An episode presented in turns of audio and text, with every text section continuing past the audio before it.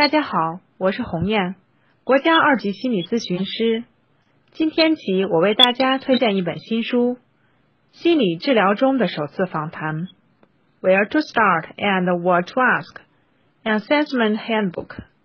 作者：美国苏珊·卢卡斯。我们省去引言，从第一章开始。第一章：如何与成人进行首次访谈。在铺垫和准备工作结束之后，我们就要开始专注于首次访谈 （first interview）。面对不同类型的来访者和不同类型的问题，本书将描绘不同类型的首次访谈。然而，无论如何，首次访谈的目标永远是相同的。首先，要允许来访者用自己的话告诉你他的故事。也许在首访之前，你已经阅读了大量的关于来访者的文档。然而，你仍然非常有必要去聆听和打探来访者想要接受治疗的原因，了解来访者如何看待他自己的问题。当然，这完全不意味着你有必要接受或同意来访者对于问题的分析和解释。这仅仅意味着。你需要听来访者亲自去讲述这些内容。其次，想要让来访者知道你理解他的想法，即使是他觉得自己不需要治疗这种想法。这涉及细心的、认真的聆听来访者告诉你的事情，进而通过一些回应表示你收到了他的信息。比如，你是说你和丈夫之间的关系遇到问题了吗？或者？也许你的意思是说，你真的宁愿自己没来接受过治疗。你需要让来访者认识到，你是一位对他的话很感兴趣的倾听者，并且正在努力的理解他。这在任何类型的治疗中，对于增加来访者参与和卷入的程度来说，都是至关重要的第一步。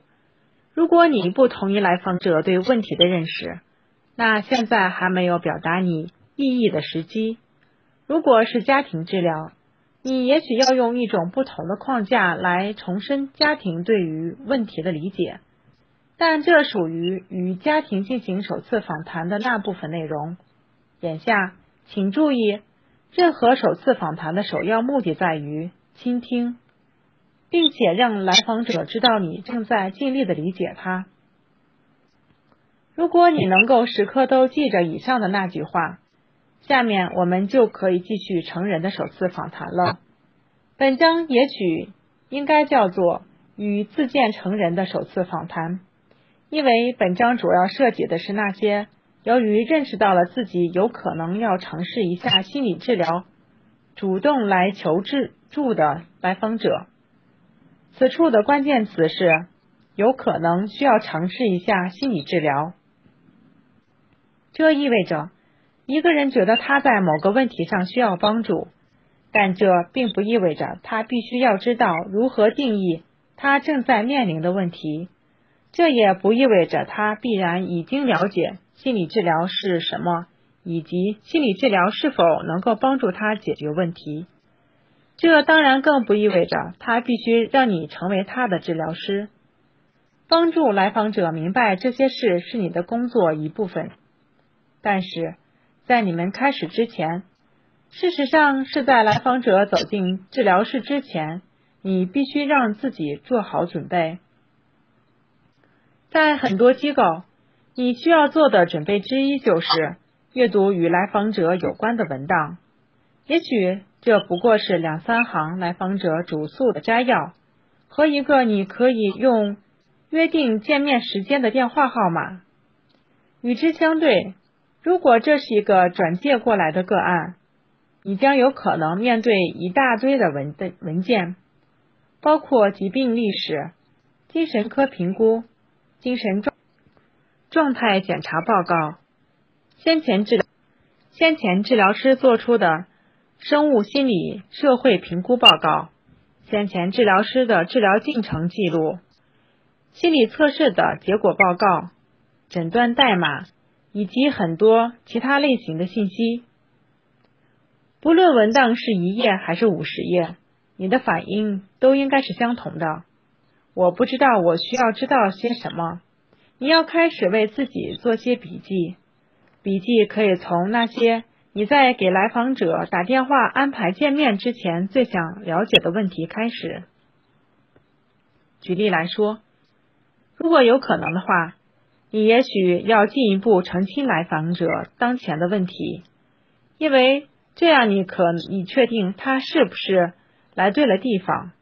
你也许想要看看有没有人告诉他。治疗费已经变了，又或者，如果这个案例涉及不止一个来访者，你也许想要问清楚，都有谁应该参加首次访谈？你应该向你的督导提出这些问题，或者请教一下那位最初接待来访者电话的人。在初次访谈之前，要向你的督导问什么？一。任何在你阅读来访者案例记录时想要的问题。二，都有谁参加初次访谈？三，治疗应该持续多多少次？四，治疗的频率应该是多少？五，如何进行自我介绍？六，什么时候记录初次访谈中涉及的内容？怎么记录？另外，如果你有你有一大堆记录需要阅读，那就先问问自己，记录中缺少了什么信息？如果没有疾病史，那为什么没有？在第三章，你将了解到更多的疾病史的意义。如果来访者之前曾经在其他机构接受过治疗，那么你所在的机构有没有向之前的机构索要治疗记录？如果索要了，那么记录是否已经寄到？如果来访者正在接受药物治疗，那么他吃的是什么药？剂量多少？谁开的？你要从一些基本的事实开始做笔记：年龄、种族、家庭成员、主诉、智商分数、诊断等等。请开始在你的脑海中为这位来访者建立一份档案，提出一些问题，完成你应做的功课。然后在你发现中加入适量而有益的怀疑。为什么？因为你的工作是要去发现发现这位来访者究竟是什么样子，而在文档中提供的信息有效和准确性会受到报告者个人能力和悟性的限制。举例来说，智商分数。很容易受到受测时来访者精神状况的影响。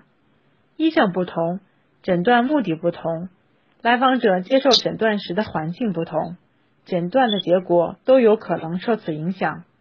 信息和资料也许是用英文记录的，而来访者的母语是西班牙、中文或波斯语。治疗信息中也许包含了当地医生的、当地、当地医院的。急诊记录，却没有提供来访者主治医师所有的记录。不仅如此，在你所阅读的文档背后，也许藏着其他临床工作者的经验不足，也许他们对这位来访者的偏见或敌意。既然你不知道背后究竟是什么因素在起作用，那么很重要的一点是，你需要对记录中的那些前后不一致的信息。保持警惕和怀疑。如果你被要求去给来访者打电话，请记住你们的关系从他拿起话筒的那一刻就已经开始了。你要显得足够的专业、足够认真、足够关心。但请记住，打电话的目的不是进行电话的心理咨询，而是约定一个彼此都方便的见面时间。来访者也许会焦虑，然而不要想当然的认为你知道他在焦虑什么。另外，请再次记住，向别人寻求帮助并不是件容易的事。于是，让我们假设你已经已安排好了首次访谈。下一步呢？如果你幸运到有自己的办公室的话，请环顾自四周，然后问自己：你觉得这里怎么样？如果你的来访者有可能带孩子过来，那是否在你和父母谈话的时候，这里有没有能给孩子玩的东西？如果来访者坐的轮椅，那么他能进了门吗？还是说你需要在其他办公室见他？如果来访者的英语不好，那么找个翻译是会让他安心，还是觉得被侮辱呢？最后，你的桌上有没有你的伴侣和孩子的照片，或是一些私人的纪念物？如果有的话，那么最好先问问你的督导对此的意见，因为这些照片和纪念物都是与你是一个怎是。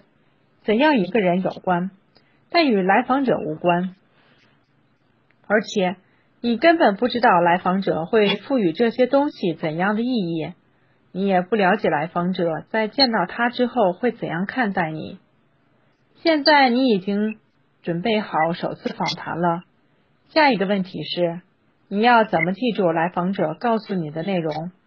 不同的学派对此有着不同的看法，永远不要。记笔记，注意听好，永远在手边放好垫板和笔，以便草草的记录下能够唤起你记忆的只言片语。录音，不要录音。你的答案可能会取决于你所在的机构态度和你对自己是否会焦虑和分心的判断。即使你所在的机构在总体上认为录音是个坏主意，因为这样看起来不太人性，并且也会分散你对来访者的注意力。但是，这对首次来访者说一定可以有个例外。你需要得到一些基本资料，而这些资料要准确。一种选择是告知来访者你记笔记的目的是为了准确的记录信息。然后问问来访者对此是否介意，绝大多数来访者都会说不。然而，如果有人介意，这就意味着你需要为自己培养一个新习惯：每次访谈后记一些笔记。一些在这里被强调，是因为你不会总是有时间去写所有的内容。如果经常练习写下五到六个关键词的短语和你的观察。那么，你很可能根据此重根据此重新组织和回忆很多治疗过程中发生的事情。现在你已经准备好和来访者打招呼了，这一个时刻非常重要。尽管具体情况要稍微的受到你见面时的环境和人数的影响，但是基本的原则在于你要表现出礼貌和兴趣，并且。清晰的传递这样一条信息：这是一种工作关系，而不是社交关系。你应该尽可能每次都去迎接来访者，而不是让接待员把他差遣到你的办公室。你是应该比较正式的，还是比较随意的介绍自己呢？我是卢卡斯女士，还是我是苏珊·卢卡斯，还是我是苏珊？对此。人们持有不同的意见。人们同样对与来访者是否要握手持有不同的看法。你的督导也许会觉得任何的肢体接触都可能传递出一种对治疗有误导性或者是潜在威胁的信息。也许他会觉得这并无大碍。这将取决于你督导在临床方面的个人观点，也取决于来访者。来接受治疗时的具体情境，因此有些问题都应该在首次访谈之前就得到充分的讨论。来访者打电打招呼之后，在引领到在你引领他走到办公室的时候，你应该记住，访谈已经开始了。认真听来访者在说些什么，并且在心中记下你对他的第一印象。在你把来访者请进屋的时候，注意他对你办公室的反应。他说了什么？他选择坐在哪儿？他是怎么选座位的？如果可能的话，你应该让来访者的位置面对你，而距离恰好可以让他以正常的音量说话，却又不会很近，让他感觉到能够触碰到你。如果在来访者所所处的文化中，接触他人的手臂是友好和兴趣的象征，那么只要他愿意，就可以把椅子挪得离你近一点。他是等着你来提示他坐下吗？他坐的椅子的前沿吗？他看起来邋遢吗？请努力的让来访者觉得更加舒适。如果他的外套可以挂在那儿。建议他坐在另一个座位上，也许会更舒服一些。但是请记住，如果来访者选择不去这样做，你就不应该敦促他。我们的目标是从来访者开始，而不是期待来访者按你的方式开始。你应该关心来访者觉得自己怎样舒服，而不是你觉得他怎样更舒服。一旦来访者坐定，谈什么就由他了。你要做的是保持密切的关注。通常，来访者谈到的第一件事情是最重要的。如果他不说话，你则可以再次自我介绍一下。这次可以说一下你正处于实实习阶段，或者是见习学生。或者任何学校和机构希望你对他的、你对自己的表达这类事实方面的信息。如果你清楚自己只能在当前机构中待不长一段时间，那就问问你的督导或者是校方有关人员，应当怎么向一个来访者告知这样的情况。有些人认为最好在一开始就让来访者知道你是一名学生。并且在某个时间段会离开当前的机构。另一些人则觉得最好要表现出像机构的普通员工。等治疗进行到一定的程度，来访者卷入程度比较高了之后，再告诉他实情。在这个问题上，你需要找你的舒服的解决方法，但最好能在开始访谈之前确定好后面要怎么做。有些来访者也许会在这个问题上和你纠缠，他们也许想知道关于你的资质更多的内容，或者他们会说，他们其实期待见到的是医生。也许你需要对机构运作的相关制度以及工作人员的组成做一个解释。也许这将会引起一场关于当关于来访者。先前治疗经历的讨论。然而，总体来说，最好不要对你的身份做过多的讨论。比如，有些来访者会说，他们觉得你太年轻或者太老了，理解不了他们的问题。有些来访者会觉得你没有孩子，没有真正能够体会为人父母的感觉。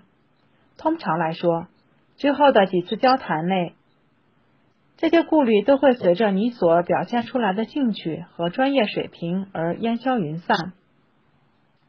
在此期间，除非你应该觉得，或者是被要求必须，否则你尽量尽可能少的暴露自己的个人信息。为了做到这一点，你可以解释说，治疗的目的是来帮助来访者理解他所面临的问题。如果你觉得这么说显得太冷漠，那请记住，一切关注的焦点只应该是来访者的需求，以及这些需求应该怎样得到最好的满足。